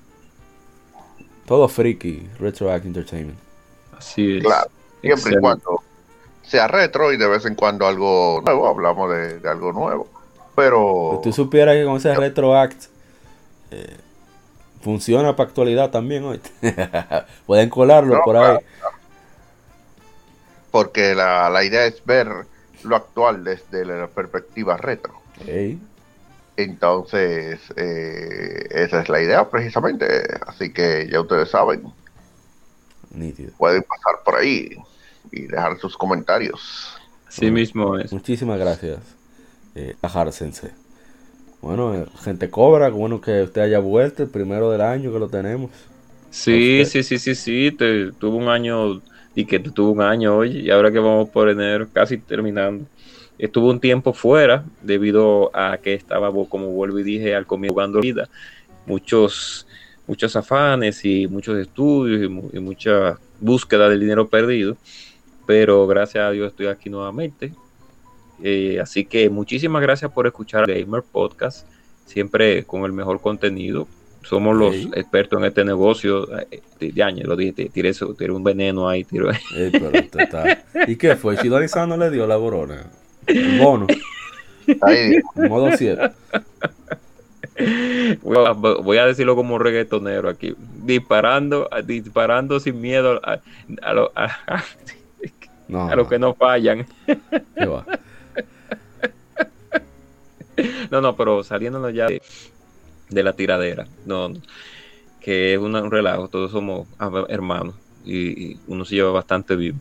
Muchísimas gracias por escuchar a Legion Gamer, gracias a- al maestro por estar aquí también, esperemos que no- siempre esté aquí y, y- y cuando no pueda venir, que esté presente eh, en espíritu, digo en espíritu no, sino en, en- sería en, eh, en, en en, en, en, en eso mismo, exacto, en digital. Que, Así que, maestro, muchísimas gracias por estar aquí. Usted sabe que aquí se le agradece muchísimo su visita y siempre le ponemos el plato en primer lugar a todas las visitas y, y cuando ya forman parte de- del equipo, pues aún más, aún más. Así que, que No, usted no, no, tiene no. restricciones, claro. Agradecido de que, que No, haya- no, no, no. Usted no tiene restricciones. Usted entra no tiene- quiera. Sí, usted no tiene restricciones aquí, usted puede hablar de lo que usted quiere, usted activa el, el, el botón de hate o lo que y usted dice lo que usted, lo que usted piensa. No, O sea que se tiene Muchísimas ¿qué? mucho veneno para dar. ¿Quién es la Claro, así mismo es. Así que muchísimas gracias a todos los que nos escuchan. Se acabó enero, realmente, y tenemos que seguir eh, aún así. Promesa, promesa, promesa con vacunas, pero todavía, como no hay nada establecido en, en muchos No, estados y países, con, pues, aún con vacunas que, hay que mantener Sí, siempre el mismo tenemos que quo. claro, tenemos que seguir protegiendo a nuestras familias, seguir trabajando, seguir siempre hacia adelante. O sea que Sí cuiden a sus familias, cuiden a sus parejas, cuiden a sus amigos y hagan el bien y no miren a quién y, y- y gracias a Dios por todo. O sea que adelante. Bueno, ya han dicho los demás. Muchas gracias por escucharnos. Estamos en, todas las plataformas de podcast de su preferencia. Eh, Estamos en, en, en. Estamos en, en Spotify, en Apple Podcasts, en Tuning, en, en Google Podcasts, hasta en YouTube como Legion Gamer Podcast. Y puede, encontrarnos en las redes sociales, en Twitter e Instagram como Legion Gamer RD, en Facebook también. Hacemos streaming de en Facebook, pero también estamos constantemente jugando a, través de YouTube, así que puedes seguirnos por ahí. Y, y bueno, qué decir, de nuevo, gracias a, a la Jarcense y a la gente Cobra por. Bueno, la gente Cobra es de la casa, pero a la Jarcense por siempre sacar un tiempito para pasar con nosotros Sí. y pasar por Retract Entertainment para enterarse de todo, todo, todo, absolutamente todo de, de- de lo que sea de- del mundo de- del entretenimiento pop, ya sea cómics, videojuegos, series, películas, etcétera. Y Así también un saludo a, la- a la- a los hermanos de Modo 7 Podcast, Shidoris Hunt, que esperamos verlo por aquí pronto. Así es. Y seguro está fajado ahí con, con el especial, de, la parte 2 del especial de Sí, Chrono Trigger. sí, de Chrono Trigger, sí, sí. Y No, y, y, y- y a, a Mauri que recordarle a los oyentes que vamos a tener una, un especial que le vamos a llamar Legión Gamer X donde vamos a hablar de todos los cuerpos sabrosos y jugosos femeninos del mundo de los Pero ¿y ¿por qué no tira eso para modo 7? Oh. Entonces, eh. Ah, un saludo especial a los amigos de Se está jugando, que hicieron tuvieron interacción con nosotros a través de, de Instagram. Ellos son un podcast de actualidad semanal de gaming. eh, bien, bien, ¿cómo se dice? Bien fresco. Eh, no sé qué pasa con la gente de, de los amigos de, de Gamers en Lata. Ojalá y, y vuelvan pronto. Sí. ¿Y qué más? Eh, falta un podcast. Ay, la gente, por supuesto, ¿cómo se me va a pasar? Los amigos de quien pierde entrega, que hablan Sí. sobre actualidad gaming con, con mucho cariño y mucho veneno también, más que nosotros, de hecho. Pero sobre todo so- en la actualidad de esports. Ellos son un podcast muy especializado en esports, así que no se lo pierdan.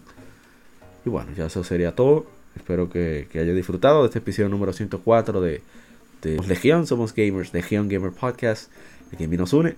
Soy Apa y recuerden cuidarse mucho y que siga el vicio. Bye bye. Somos Legión, somos gamers. Legión Gamer Podcast, el gaming nos une. Un podcast diferente para gamers únicos, noticias interesantes, historia del gaming y mucho más para mantenerte al tanto del actual como del pasado. Porque todos jugamos, el gaming nos une. Estamos disponibles en iBooks, TuneIn, Spotify, iTunes y demás plataformas de audio. Perfecto para escucharnos mientras subes niveles, buscas un objeto específico o practicas para dominar esa jugada devastadora. Recuerda seguirnos en Facebook, Twitter e Instagram como Legión Gamer RD para que compartas con nosotros y seas parte de la legión de gamers únicos. Gracias por escucharnos y te esperamos para el próximo episodio.